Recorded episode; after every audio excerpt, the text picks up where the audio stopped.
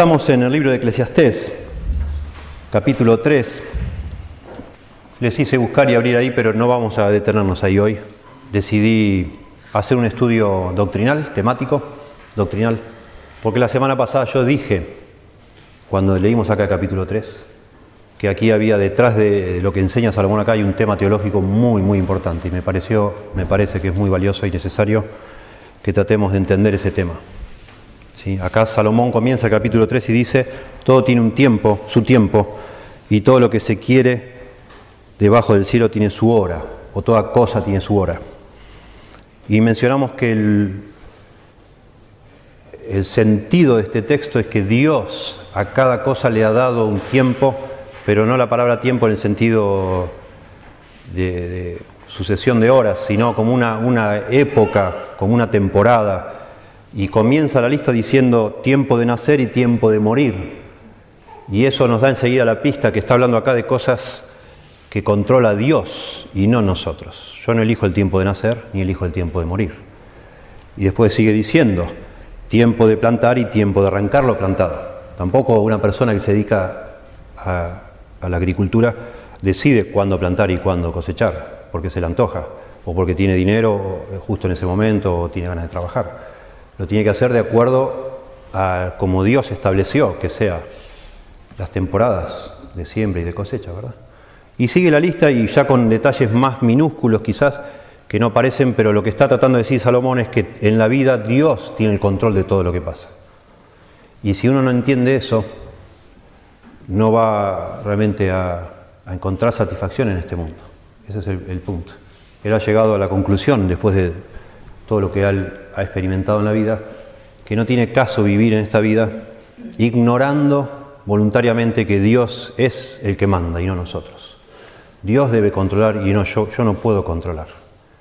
Y lo más sabio que podemos hacer entonces es sujetarnos a ese control de Dios, tratar de que nuestra vida esté en armonía con ese control de Dios, buscar eh, con humildad eh, entender a Dios y seguir, este, interpretar de alguna manera cómo Dios se está moviendo y seguir, seguirlo a Él. Y hacer nuestro esfuerzo, hacer nuestros planes, pero siempre teniendo en cuenta que Dios es el que manda. Dios tiene el control. Entonces pensé yo, en vez de seguir acá, la semana que viene vamos a ver el Salmo 127, que habla exactamente de lo mismo. La otra semana va a predicar Hugo y la otra recién volvemos a Eclesiastés. Pero pensé que era, sería muy, muy valioso para todos nosotros zambullirnos hoy en la doctrina de la soberanía de Dios. Y eso es lo que vamos a hacer.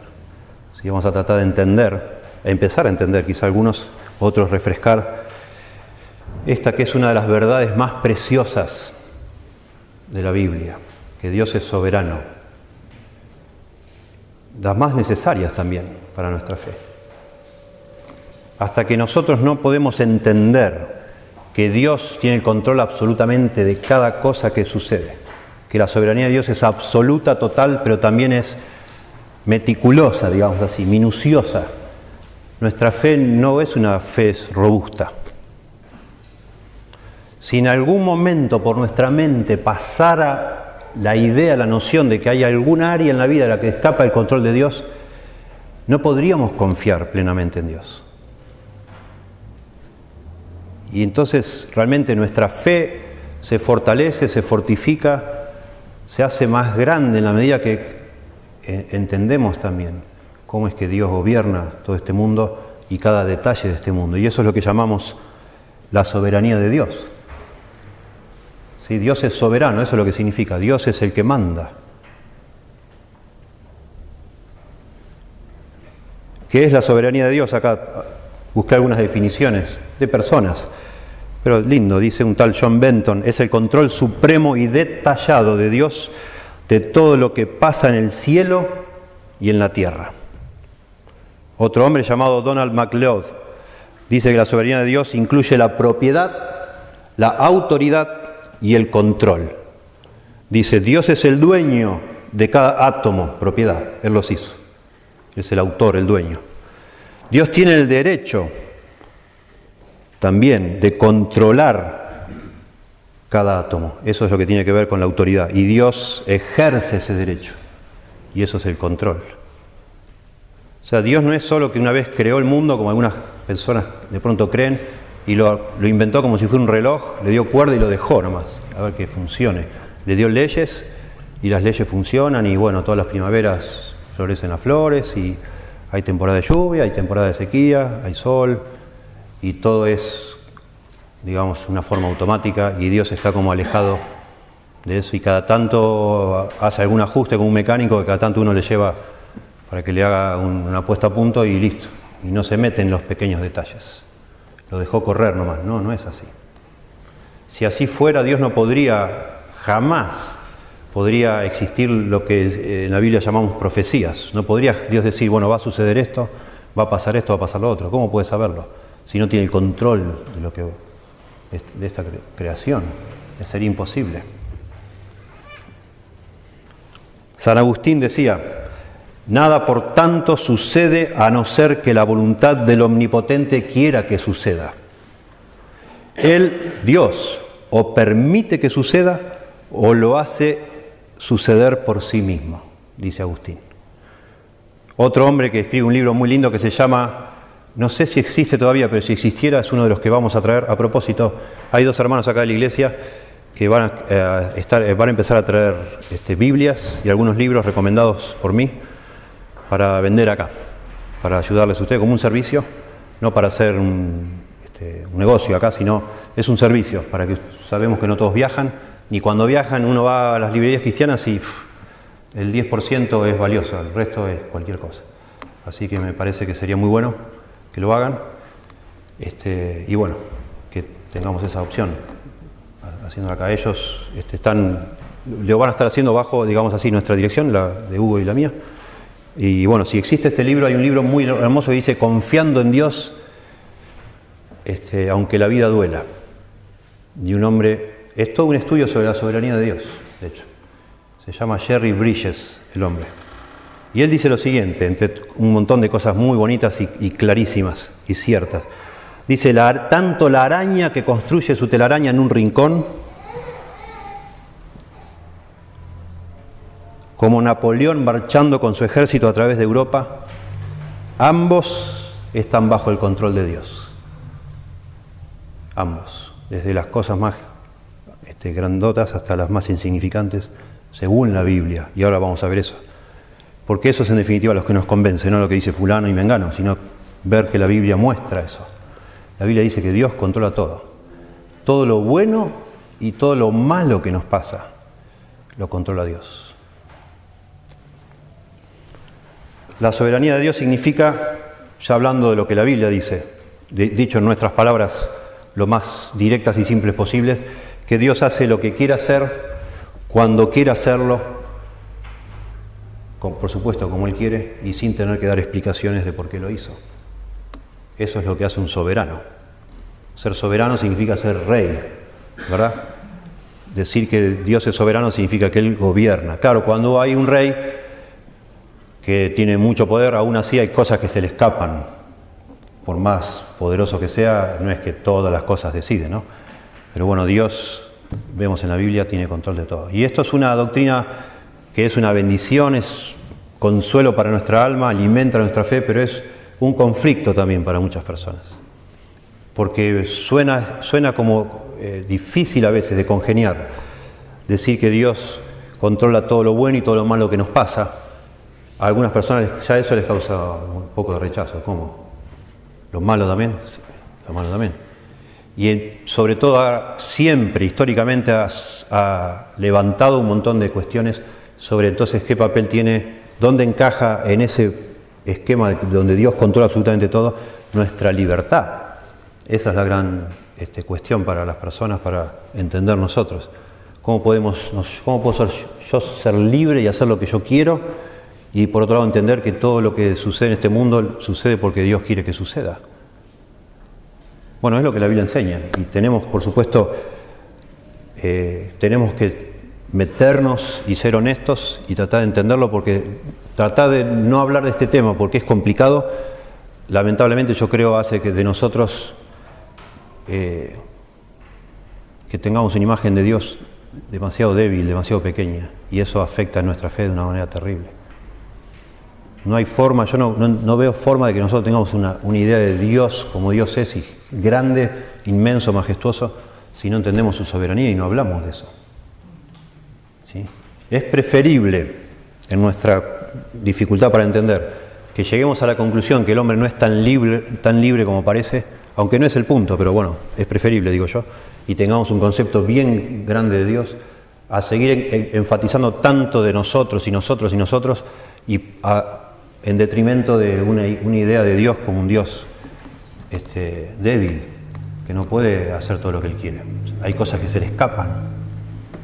Imagínese usted, se levanta hoy a la mañana, un domingo a la mañana, prende la radio o un canal de noticias y resulta que empiezan a decir ahí que este, anoche en toda la República Argentina este, se terminó para siempre todo el tema del tráfico de drogas, agarraron a todos, ahora que están con eso, listo, ya no hay más, cerraron todos los prostíbulos, imagínense ustedes.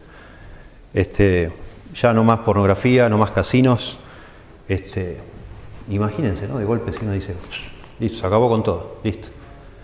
Y uno estaría pensando, wow, qué maravilla, alabado sea el Señor, ¿no? Gloria a Dios. Y vendríamos a la iglesia y de pronto diríamos, miren lo que Dios ha hecho.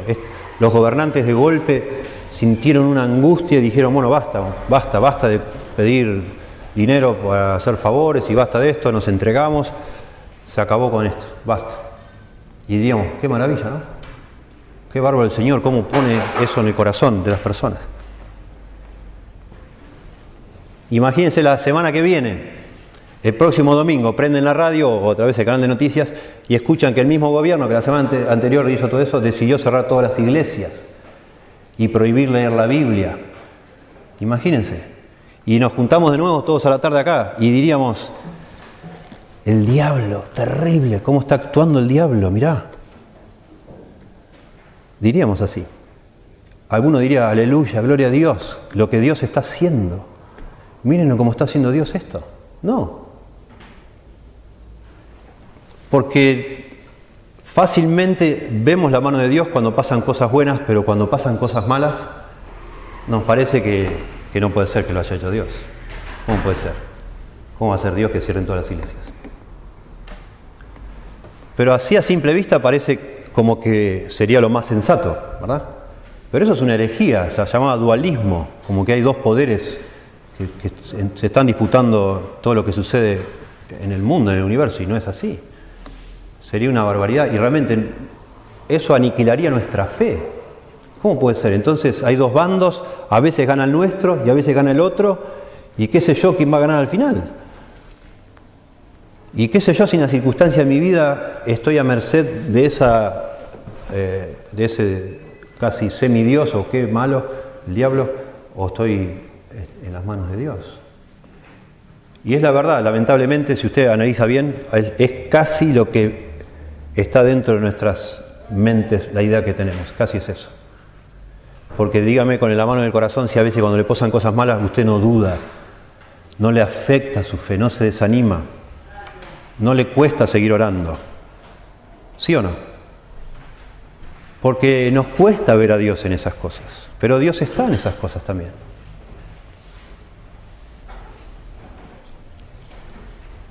una enfermera, una, muchacha cristiana, enfermera, contaba, ella trabajaba en una, en una sala de primeros auxilios de un hospital. Y dice que en su pueblo, en su ciudad, cada vez que una persona de, una determinada iglesia tenía un accidente y llegaba al hospital, el, pastor se apuraba para llegar o antes o en el momento ahí y entraba y decía, eh, como tratando de, de aconsejar a todos y de consolar, acuérdense, Dios no tuvo nada que ver con esto. Acuérdense, Dios no tuvo nada que ver con esto, decía el hombre. ¿En serio? ¿En serio que cuando nosotros tenemos un accidente, nosotros los, hijos de Dios, nos pasa un accidente, pasa porque Dios no tuvo nada que ver con eso? ¿Es realmente un consuelo decir eso? Es una barbaridad decir eso. ¿Cómo Dios no tuvo nada que ver con eso? ¿Y entonces por qué sucedió? ¿Qué fue? ¿Una mala suerte o una ¿Qué es? ¿Hay algo aparte de Dios? ¿Hay algo más que, puede manejar lo que nos pasa? Claro, el pastor yo entiendo por qué hacía eso, como que quería proteger a, Dios, ¿no? Para que no quede mal. A veces se escuchan cosas más o menos parecidas en los velorios, ¿no? Y quiere uno como, como que nadie vaya a pensar que Dios fue injusto con lo que hizo. Entonces, no, bueno, esto Dios, no sé, era muy bueno, Dios lo quería. No sé, uno empieza a tratar de como de defender a Dios. Y sí, Dios lo mató. Dios lo mató. Es lo que dice la Biblia. Dios, Dios es el que da la vida y Dios es el que la quita. Nadie más tiene poder para hacer eso. Aunque eso sea difícil, digamos, de entender. Y la verdad, nadie nos pidió a nosotros, los hijos de Dios, que seamos los intérpretes de Dios en este mundo. La verdad que hay un montón de cosas que no entendemos por qué pasa. Pero sí sabemos por lo que la Biblia dice que las hace suceder Dios. Ahora, ¿por qué? Yo no sé pero que las hace Dios, sí las hace Dios. Aunque yo no entienda por qué es así. Aunque yo las hubiera hecho de otra manera, o usted lo mismo, ¿verdad? Pero es Dios el que lo hace. Y Salomón, y por eso hablamos de esto, Salomón en su, en su, en su libro de Eclesiastés llega al punto de decirnos que es importante para nosotros entender esto y sujetarnos a esta gran verdad. Como que si vivimos eh, contramano a esto, no hay caso. Por, más que nos cueste, pero hasta que no, no vemos las cosas como son, estamos en el mundo de Dios y, no encaja, las cosas no encajan. No, no, sabemos interpretar este mundo, porque no lo hacemos como Dios dice que es. Como yo estoy diciendo tantas semanas ya atrás, es como querer meter un círculo en un cuadrado, no, no encaja. Y en el mundo de Dios, Dios hace tiene un tiempo, digamos así, para cada cosa. Dios hace que sucedan las cosas. Dios controla las cosas y nosotros no. nosotros no. Este pastor pensaba que era un... Imagínense usted, tiene un accidente, le pasa algo grave, sufre un dolor terrible. ¿Qué, qué consuelo le serviría eso? Esa teología de Dios no tuvo nada que ver con esto. ¿Cuánto tiempo va a tener que pasar hasta que usted empiece a pensar y a hacerse preguntas bravas, complicadas? ¿Dónde estaba Dios entonces cuando ocurrió esto? ¿No lo podría haber impedido Dios? ¿Por qué no lo impidió? ¿Era más fuerte el diablo que Dios en este momento o en esa situación? ¿Será que el diablo logró causar este accidente aunque Dios estaba desesperadamente tratando de evitar que me suceda? Imagínese usted, sería una cosa este, terrible, ¿verdad? Este, sería terrible. agarrar, su fe la destruiría completamente. Usted no sabría bien entonces a partir de ese momento qué, qué pensar o qué creer. Vamos al libro de lamentaciones, por favor. Está después de Eclesiastés. Lamentaciones 3, 37, dice Jeremías, que escribe Lamentaciones, ¿quién será aquel que diga que sucedió algo que el Señor no mandó?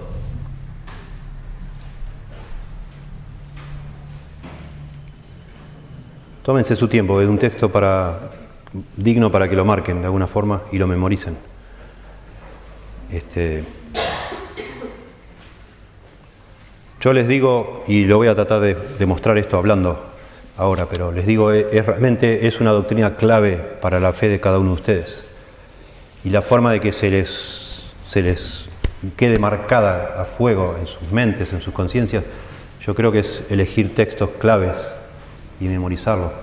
textos, narrativas, ejemplos que hay en la Biblia. Esto es casi que está en cada página de la Biblia, esto que estamos diciendo. Que Dios es soberano y Él hace lo que quiere y no hay nadie que se lo pueda impedir.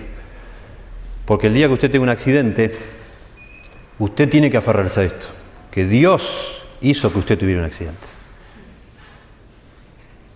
Y eso le va a dar fe a usted en ese momento. No le va a quitar el dolor. Vamos a seguir teniendo dolor, pero ese dolor no va a durar tanto como si uno no pensara que Dios está involucrado en eso.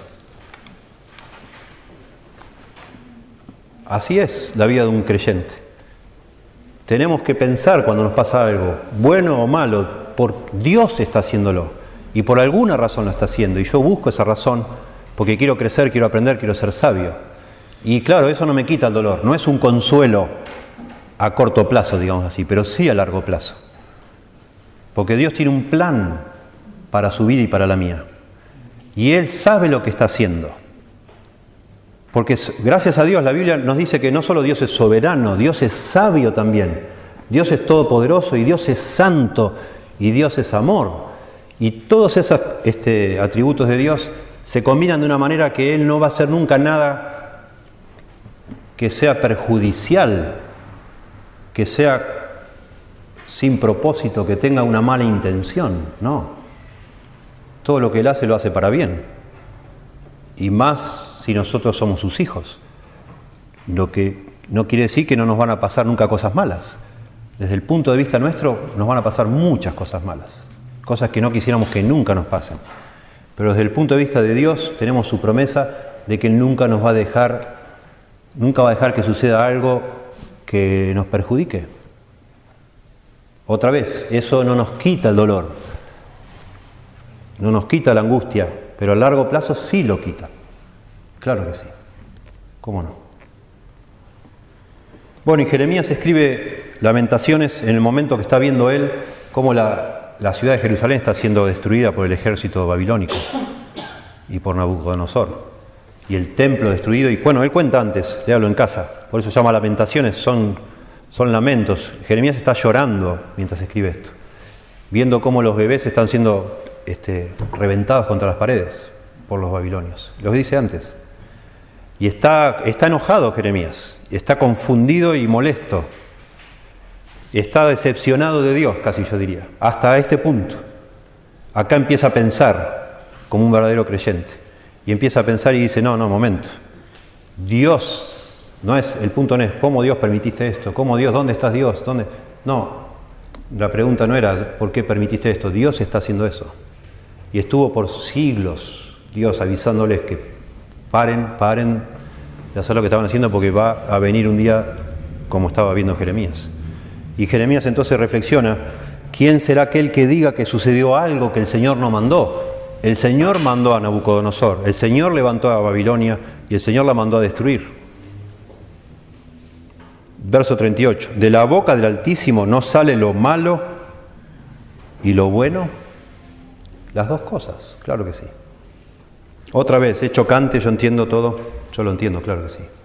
Pero por favor, no, lo, no, no se cierre a reflexionar en esto, porque el día que usted, el día que usted comprenda y crea plenamente que Dios hace lo que quiere y, es, y está bien que así, así sea, su fe va a ser, usted va a nacer de nuevo, digamos, otra vez, como entre comillas, ¿no?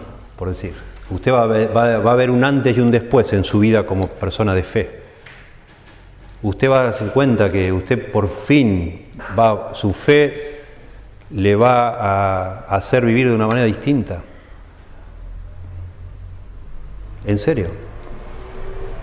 Y deje, no, no, no trate usted, lamentablemente tenemos muy, estamos muy bombardeados con la filosofía humanista desde hace ya años, siglos, que está, está todo el sistema de este mundo invadido por eso. Entonces, enseguida nos choca, estamos pensando en las cosas terribles, más espantosas que pueda uno pensar.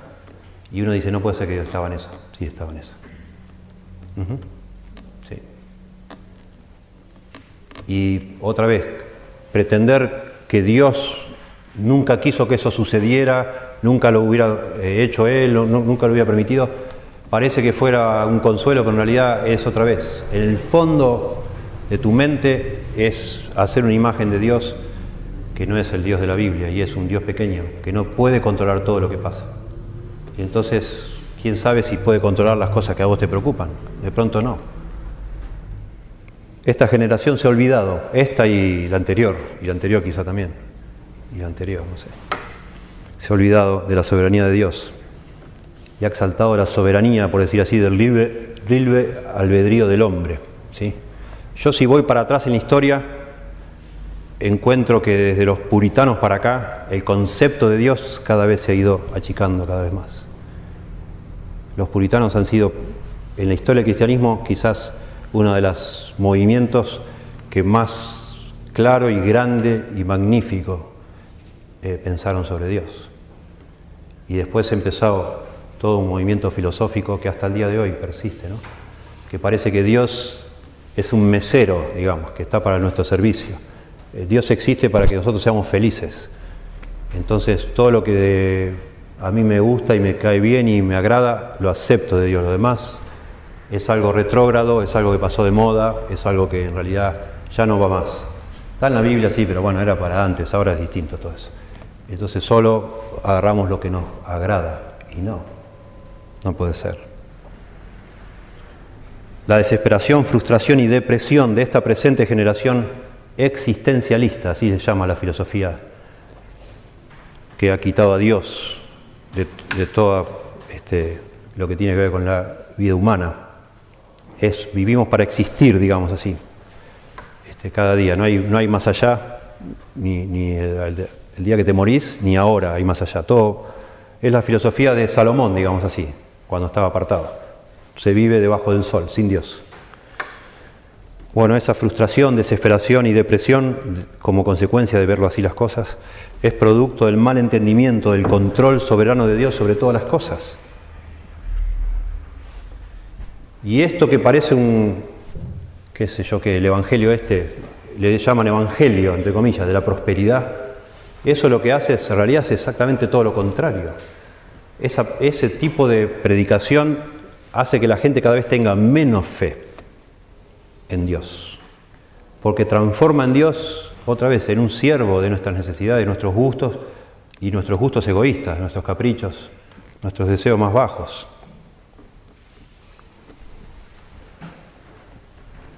Leí algo para pastores, muy interesante. Un artículo, ahora uno lee libros y también lee blogs, cosas que escriben pastores para otros pastores, algunas cosas interesantes. Y decía un pastor escribiendo para pastores, nos lamentamos del hecho de que muchos en nuestras iglesias no dan ninguna evidencia en absoluto de querer vivir para el Señor. Y dice este pastor, ¿por qué habrían de hacerlo? ¿Para qué? ¿Por qué la gente iba a querer vivir para Dios? Un pequeño Dios, dice este hombre, no inspira a nadie a hacer un gran servicio. Cuanto más chiquitito lo, enseñamos sobre Dios, la gente viene acá eh, a ver qué le van a dar hoy, si se va a salir emocionado o qué, le va algo de onda, de buena onda, le cambia un poco el ánimo y se va y sigue con su vida. ¿Qué van a servir a Dios? Dice uno de los hombres que cité antes, dice, la reverencia y temor han sido sustituidos por la familiaridad. El fuego que consume ha sido domesticado en la llama de una vela, añadiendo un poco de ambiente religioso, tal vez, pero sin calor, sin esa luz cegadora, sin poder para la purificación. Está hablando de cosas del Antiguo Testamento, de ese fuego de la presencia de Dios que daba temor cuando Dios aparecía.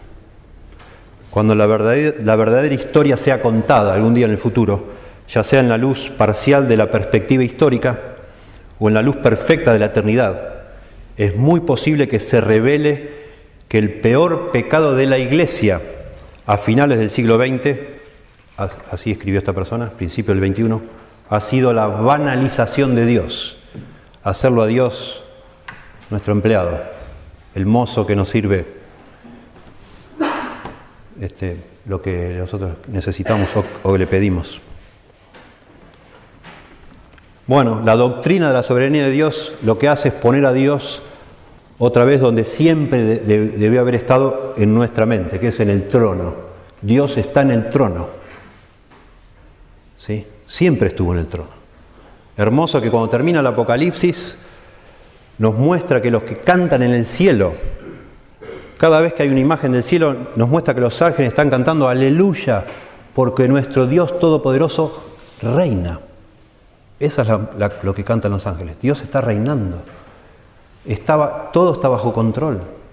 Aún en el momento que describe Apocalipsis, que es cuando parece que todo ya está este, eh, calamidad tras calamidad, Dios está reinando. Dios está reinando.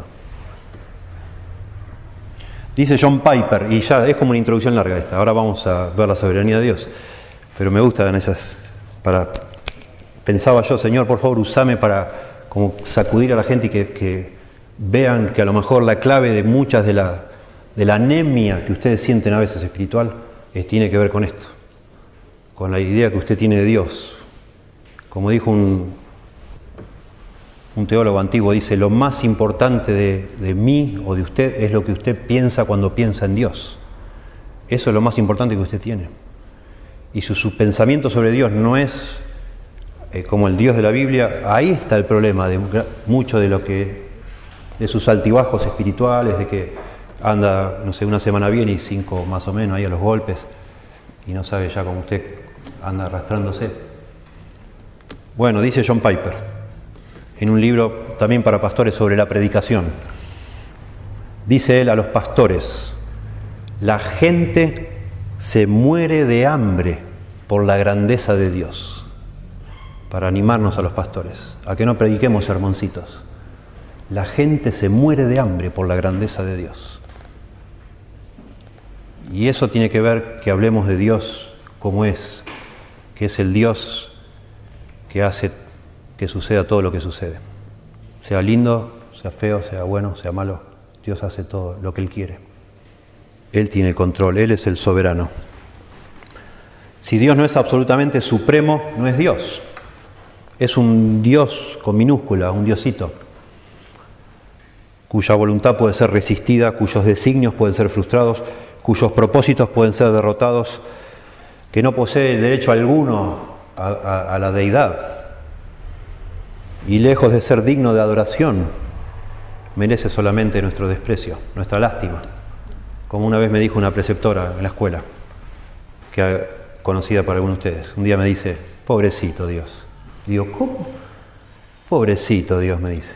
Digo, ¿por qué decís eso? Y Él quiere que nos portemos todos bien y nosotros cada vez peor todos, me dice. Le digo, bueno, pero... Y no, no hubo casa. Para ella, ella lo imagina así con barba, un abuelito, una silla mecedora y, su creación haciendo lo que se le antoja. Salmo 115.3, por favor, Salmos 115.3. Parecido al salmo que leímos hoy, 135, acá también habla en contra de los ídolos y dice sobre Dios, nuestro Dios está en los cielos Miren el verso 2 antes. Porque han de decir la gente, ¿dónde está ahora su Dios? Así dice la gente, cuando te pasa algo malo, ¿y dónde está Dios? ¿Dónde estaba Dios? ¿Cómo permitió esto? Bueno, contesta el salmista, verso 3. Nuestro Dios está en los cielos. Todo lo que quiso ha hecho. Dios hace lo que Él quiere. Siempre. Nunca se le van las, situaciones de las manos. Jamás. Nunca está nervioso. Nunca se agarra la cabeza. Dice, uy, ¿ahora qué hacemos? ¿Cómo vamos a hacer esto? Mirá la gente lo que hizo. Uy, la iglesia de Lobos, mirá. Jamás, jamás. Leímos, este, ya que estamos ahí, repetimos, leímos hace un ratito el Salmo 135, verso 6. Salmo 135, verso 6, también en contra de los ídolos.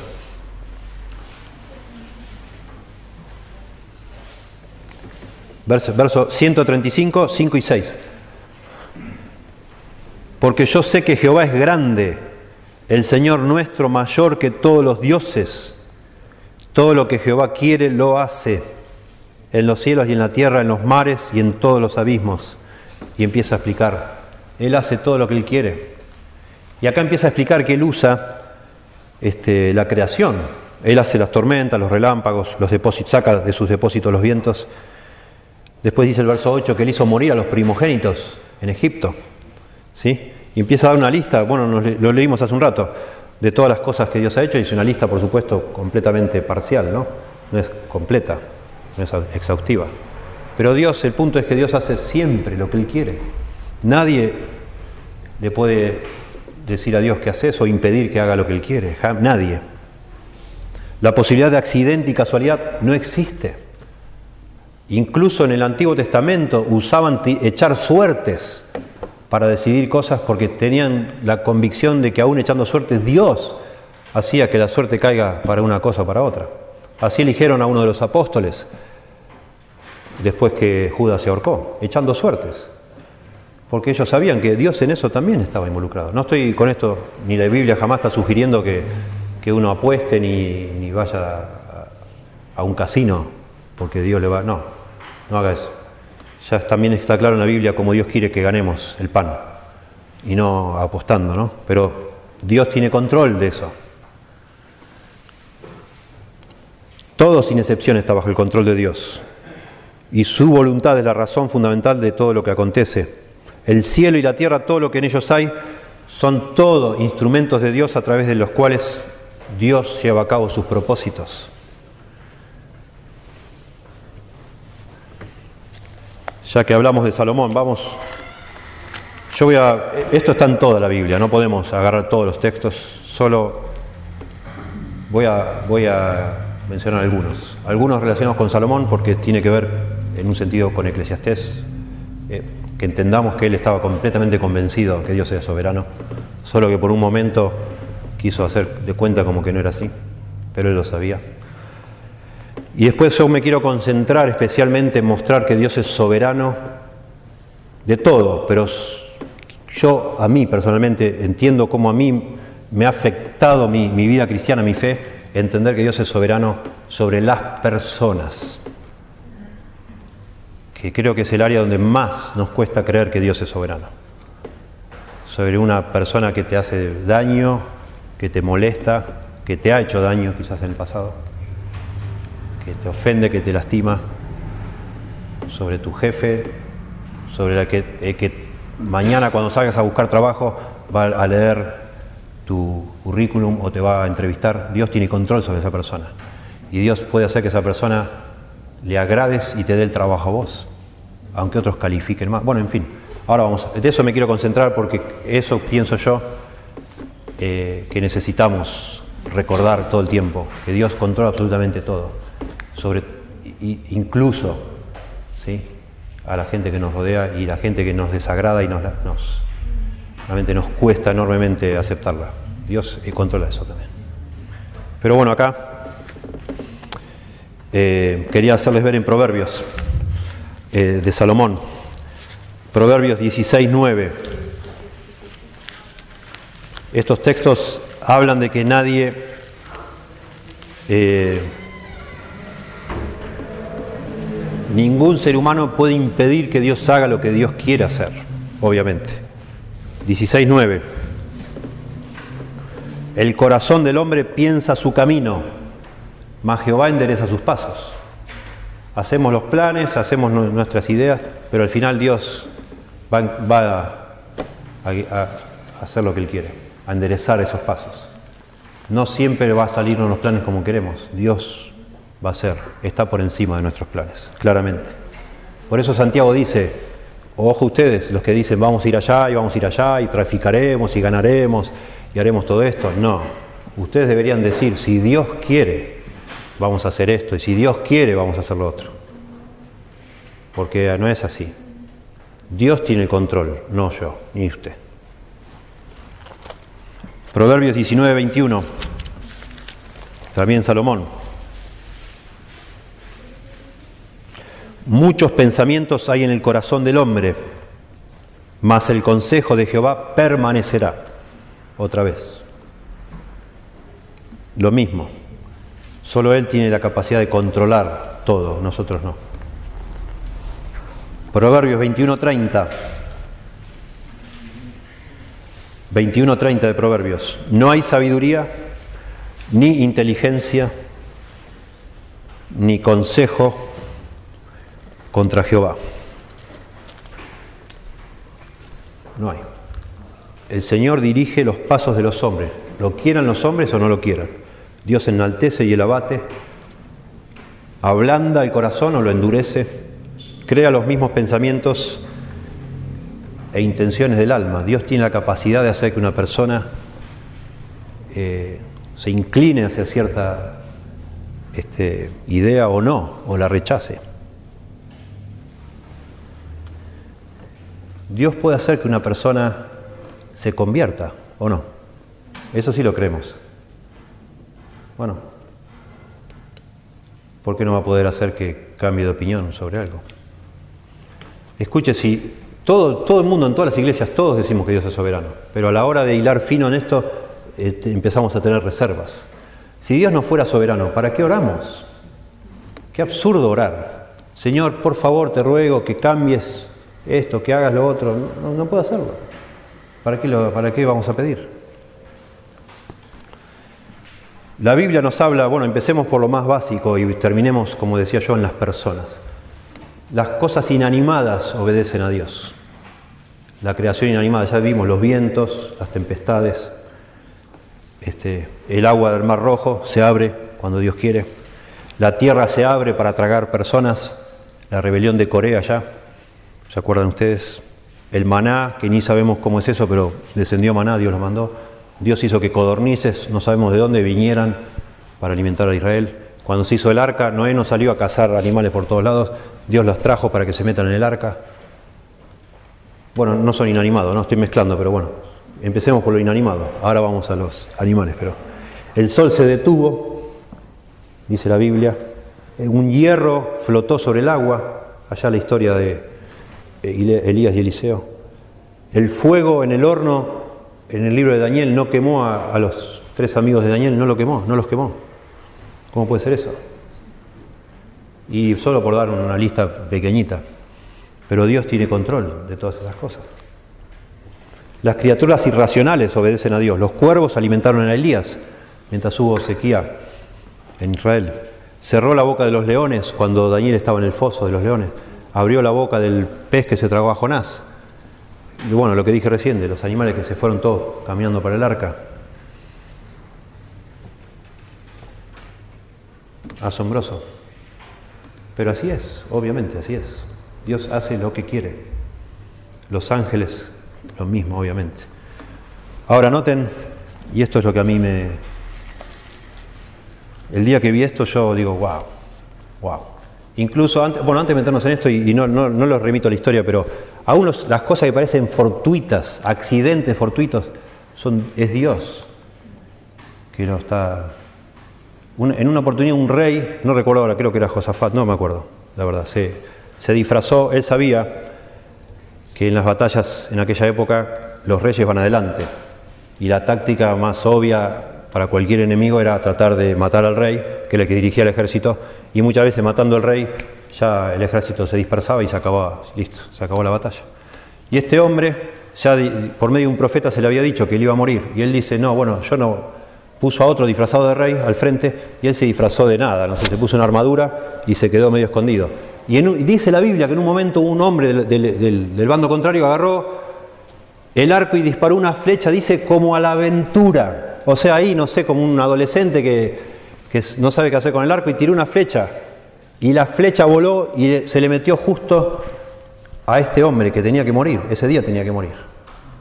Se le metió entre las dos uniones de la armadura, así, con una cosa que fue un accidente. Me imagino el que disparó, ups, a, lo mejor hasta alguien lo retó y dice, no gasté flechas de gusto, que tenemos, estamos en una batalla. Y mató al rey. Fíjense en, Éxodo, el libro de Éxodo, por favor. ¿Alguien tiene? Ah, no.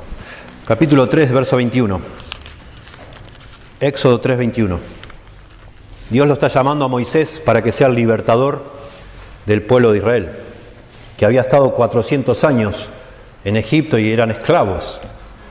Los estaban usando para mano de obra, para hacer las construcciones, hacían los ladrillos ellos, pero como esclavos estaban sufriendo. Dios lo levanta, levanta, se le aparece a Moisés en una zarza, en una, en una planta, un arbusto que prendió fuego, y le dice que él lo va a usar para sacar a todo su pueblo, que según parece eran como dos millones de personas, para sacarlos de, Egipto. Y Egipto en ese momento era potencia mundial. Bueno, Moisés medio que no lo no acepta, no quiere, dice, no, es imposible. Entonces Dios lo, lo, convence. Capítulo 3, verso 20 de Éxodo. Yo extenderé mi mano y heriré a Egipto con todas mis maravillas haré en él, y entonces os dejará ir, Faraón. Yo daré a este pueblo gracia, lean esto, verso 21. Yo daré a este pueblo gracia, al pueblo de Israel, en los ojos de los egipcios para que cuando salgáis no vayáis con las manos vacías, sino que pedirá cada mujer a su vecina y a su huéspeda alhajas de plata, alhajas de oro y vestidos, los cuales pondréis sobre vuestros hijos y vuestras hijas y despojaréis a Egipto. Le dice Dios, le avisa a Moisés. Quédense tranquilos, ustedes son, son un pueblo de esclavos, son pobres, no tienen nada. Yo los voy a sacar de Egipto, pero van a salir de acá. No solo los voy a proteger para que salgan, Faraón los va a dejar ir porque yo voy a hacer que los deje ir, sino además que se van a ir de acá llenos de joyas, de, de toda riqueza. Yo voy a hacer que ustedes hallen gracia a los ojos de los egipcios. No que se metan de noche y les roben las cosas, sino que la vecina va a ir a golpear y dice, señora, ¿qué tal? ¿Se acuerda de mí? Bueno, nos estamos yendo. Y me preguntaba yo si usted no tendría algo para darnos para el camino, en viaje. Y la mujer, la vecina, dice acá, le va a dar todo. Las alhajas, las joyas, todo, de tal forma que van a despojar a los egipcios. O sea, el pueblo rico va a quedar pobre y el pueblo pobre va a quedar rico, pero sin, sin eh, decir esto es un asalto, nada, solo, solo diciéndome, nos estamos yendo, necesitamos algo, no sé si usted podría colaborar con, damos este bono de contribución para, para el, éxodo, sí, dame todos los números y, y promete Dios. Y es lo que sucedió. Si usted mire más adelante, capítulo 12 de Éxodo, verso 35 y 36. Dice, e hicieron los hijos de Israel, verso 35 del capítulo 12. Después de celebrar la Pascua, acá estaba lo de la Pascua, ¿no? Este, dice, e hicieron los hijos de Israel conforme al mandamiento de Moisés, pidiendo de los egipcios alhajas de plata y de oro y vestidos. Y Jehová dio gracia al pueblo delante de los egipcios. Y les dieron cuanto pedían, así despojaron a los egipcios. Suena, es muy gracioso, claro que es gracioso, pero es impresionante de pensar que Dios puede hacer que una persona, que le caigas bien a una persona y que esa persona desee bendecirte, favorecerte y ni sabe esa persona por qué, solo porque Dios le está indicando que lo haga. Y yo no sé, ustedes, nunca, un día podríamos sentarnos a hacer un fogón y sentarnos a contar historias, pero yo cada vez tengo más historias y no las quiero contar acá, pero de cómo Dios me ha bendecido de una manera que yo no puedo ni entender, pero me doy cuenta que ha sido Dios que le ha complacido hacerlo a través de otras personas que tampoco fue que a regañadientes lo hicieron, con, placer y con gozo. Me han dado cosas que yo no lo puedo entender, pero que son, es obvio que son cosas de Dios. Es algo que Dios ha hecho. Sí, así es.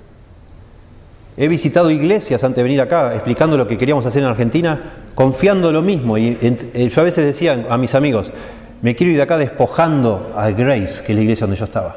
Yo quiero despojar Grace, estoy orando para despojar esta iglesia e irme con Argentina con todo lo que pueda, usando este concepto. Y me llené un contenedor de cosas, cosas que yo le decía a mi jefe, hey, ¿no tenés proyectores? Me dice, sí, bueno, y me da un proyector, ¿no tenés esto? ¿No tenés? Y este, este micrófono que estoy usando me lo regalaron. El otro que usa Hugo me lo regalaron. Me dice, sí, justo, mira, queríamos cambiar, ahí está.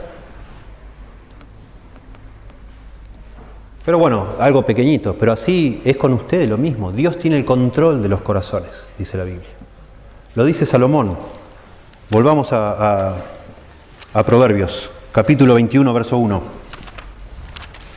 También un verso que les animo a memorizar. Proverbios 21.1 dice Salomón que él era el rey a propósito.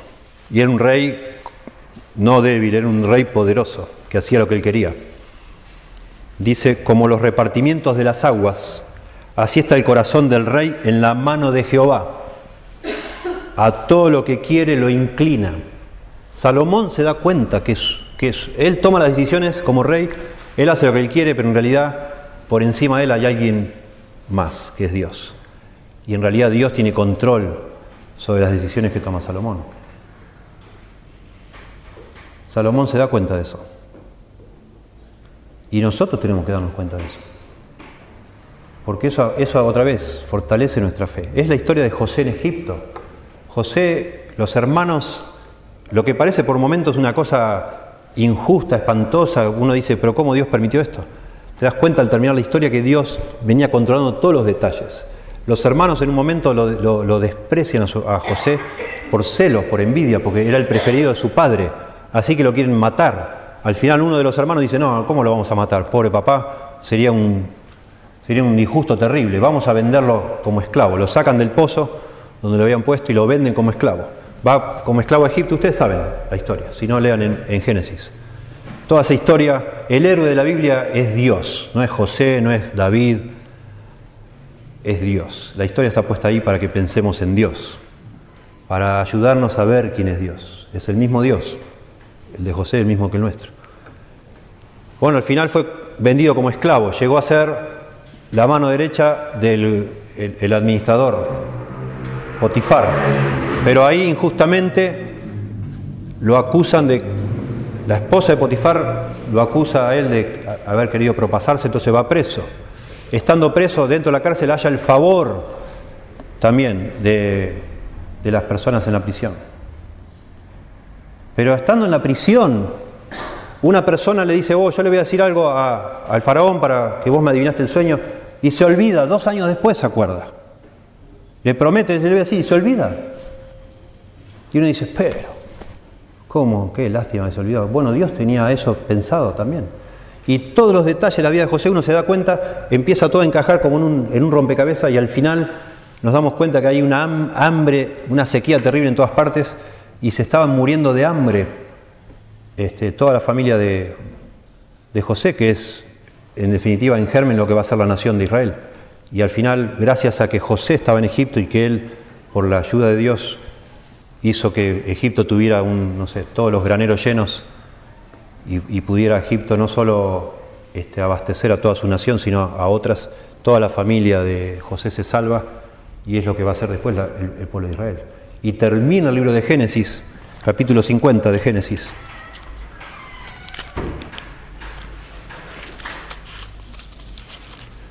Génesis 50, creo que es el verso 20.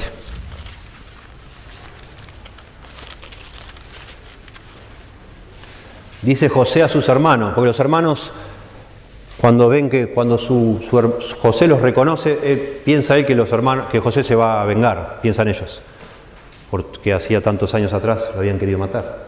Y José no se quiere vengar, porque José entiende que Dios tuvo un plan en todo lo que pasó. Y entonces José les dice, vosotros pensasteis mal contra mí, mas Dios lo encaminó a bien para hacer lo que vemos hoy, para mantener en vida a mucho pueblo. O sea, Dios tiene control, puede inclinar una persona a que nos aprecie, pero de pronto en, una vuelta así de, no sé, de la vida, una persona de, de pronto se la agarra contra vos y te perjudica y te está volviendo loco. Dios tiene control de eso también. No sabemos bien en el momento para qué por qué, qué es lo que está pasando, eh, qué va a llevar eso, a qué va a conducir. No lo sabemos, pero Dios tiene control. Y lo dice acá José, dice, ustedes pensaron mal contra mí, pero Dios lo encaminó para bien. Al final fue una bendición eso, Dios tenía un plan. Y eso lo vemos, lo vemos en muchas personas de la Biblia, lo mismo. Exactamente. Y bueno, el ideal, el, ejemplo máximo es Jesús. Cuando a Jesús lo mataron en la cruz, ese era el plan que Dios tenía que lo mataran. Que cuando la gente estuvo ahí a punto de elegir a, Jesús, pero no tenía, eh, o sea, para liberarlo y que lo maten a, a Barrabás. La gente eligió que liberen a Barrabás. Miren si hubieran elegido a que liberen a Jesús. ¿Quién era nuestro Salvador? Nadie. Y una, una maldad terrible, porque es una maldad. Y Pedro después predica que es una cosa terrible el pecado que ellos cometieron pero Dios lo usó para bien. Y lo mismo la decisión de Pilato y etcétera, y lo mismo de Judas. ¿Sí? Ahí hay un detalle que vayamos ahí, Lucas 22, 22, solo lo menciono. Este, por si alguno tiene un problema realmente serio con esto que hacemos con la responsabilidad del hombre. Otra vez, texto para marcar en su Biblia y memorizarlo si quiere. Lucas 22, 22. Yo creo que este texto Lucas 22, 22, de toda la Biblia es donde más claro se ve que Dios es soberano y el hombre es responsable. O sea, una cosa no afecta a la otra.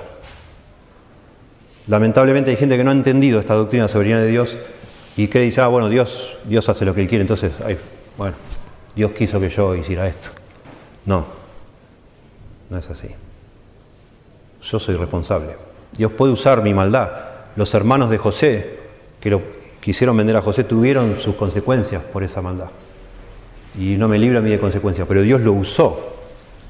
Dios usa las decisiones que yo tomo, pero esas decisiones libres que yo tomo y son libres, y usted toma y son libres, nunca jamás van a contradecir la voluntad de Dios. A, fin de cuentas, digamos, Dios es soberano. Jamás nadie puede ir contra Dios. Dice acá Lucas 22, 22, a la verdad del Hijo del Hombre va según está determinado. Acá hay un plan. Hay un plan, dice la Biblia, desde antes que se fundara el mundo, que el Hijo del Hombre, Jesús, iba a venir a nacer, iba a morir en una cruz, porque gente lo iba a querer matar obviamente.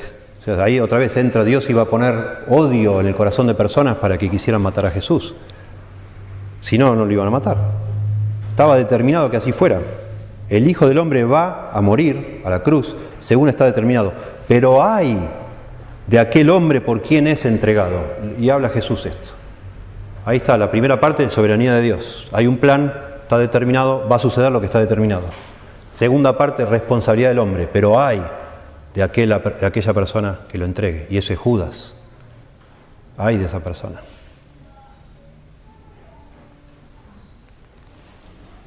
En algún punto lo mejor que podemos hacer es dejarlo en manos de Dios.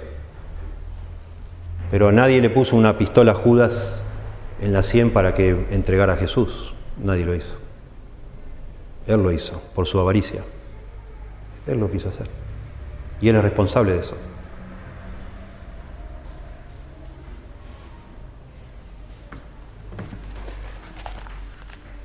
Una más. Estábamos en Éxodo, perdón, me voy ahora vamos de nuevo a Éxodo, porque una más. Éxodo 34, por favor. Éxodo 34, 23 y 24. Bueno, está hablando acá de leyes, normas, preceptos. En el libro de Éxodo así es, pero acá entre líneas hay algo que te deja con la boca abierta. Éxodo 34, 23. Noten este reglamento religioso del, pueblo de Israel. Tres veces en el año se presentará todo varón tuyo delante de Jehová el Señor Dios de Israel. Esto significa que tres veces al año cualquier persona del pueblo de Israel viviera donde viviera, tenía que ir a Jerusalén, al, al, templo. En este momento era el tabernáculo, después iba a ser el templo, pero más o menos, si usted mira el mapa de Israel, más o menos son este, como 200 kilómetros, 300 kilómetros, no sé, de, largo y de ancho como unos 50 kilómetros. Gente tenía que viajar, a veces varios días de viaje, del norte, de todos lados, tres veces al año para ir al templo, por lo menos, o al tabernáculo. Verso 24, porque yo arrojaré a las naciones de tu presencia y ensancharé tu territorio y ninguno codiciará tu tierra cuando subas para presentarte delante de Jehová tu Dios tres veces en el año Noten eso, verso 24. Ninguno codiciará tu tierra cuando subas para presentarte delante de Jehová tu Dios tres veces en el año. Porque claro, en aquella época, si usted ve este, cómo eran las casas, las casas no tenían puerta. Las personas por lo general enterraban las cosas de valor para evitar, y ellos sabían dónde. Por eso hay, en la Biblia menciones por ejemplo, el tesoro escondido. Una persona compra un campo, encuentra un tesoro, a veces uno, ni uno se acordaba dónde había escondido el tesoro. O lo mataban ahí quedaba escondido. Pero la gente tenía miedo de los robos, se robaba mucho en esa época. Mucho se robaba.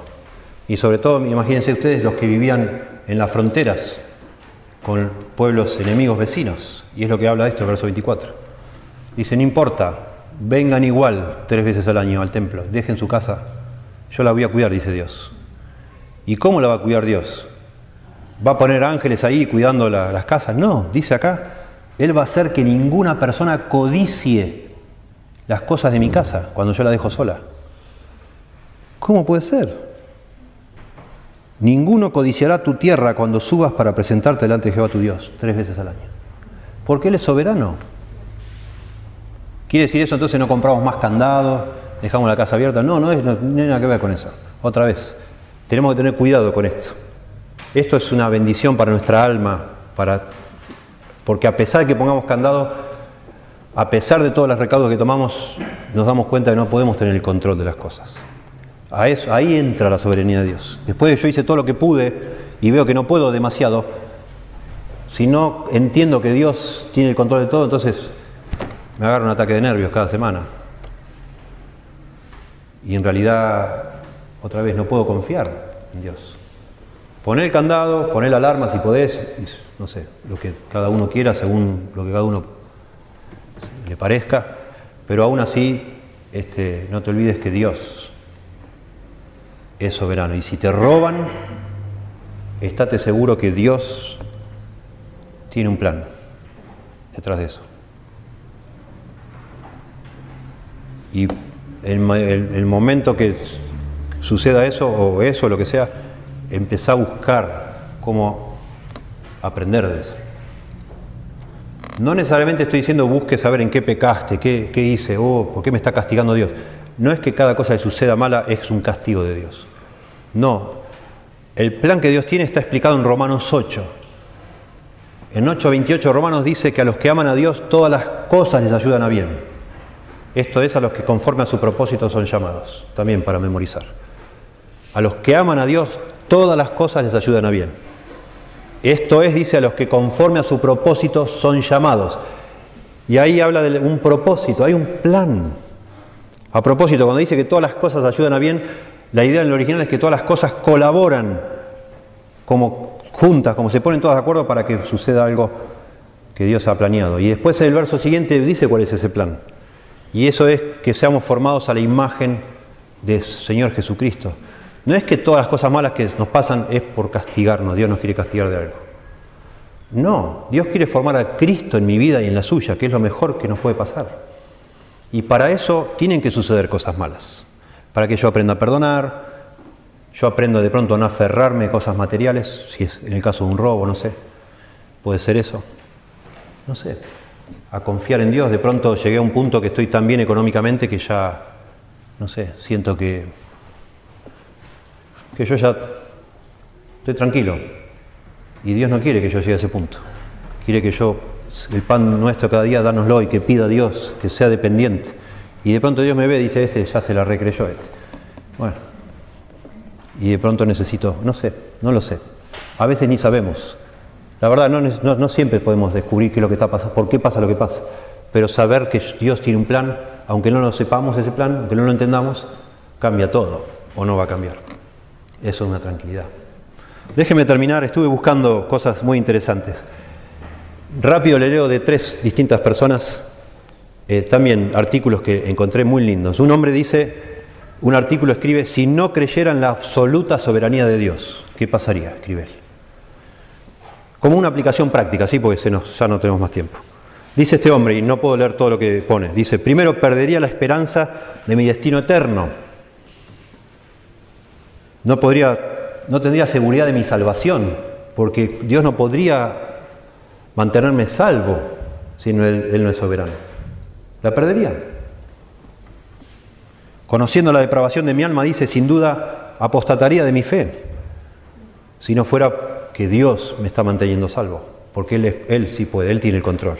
En segundo lugar, estaría aterrado de todo sufrimiento, sin la confianza de que Dios puede cambiar el mal por el bien y traerme a salvo a través de ese mal. Romanos 8:28. Todas las cosas ayudan a bien a los que aman a Dios. Me convertiría, me convertiría en un manipulador pragmático, dice él. Y está hablando, empieza a hablar acá de evangelismo, en la evangelización. Yo pensaría entonces, si Dios no tiene control, yo soy el que convierto a la gente.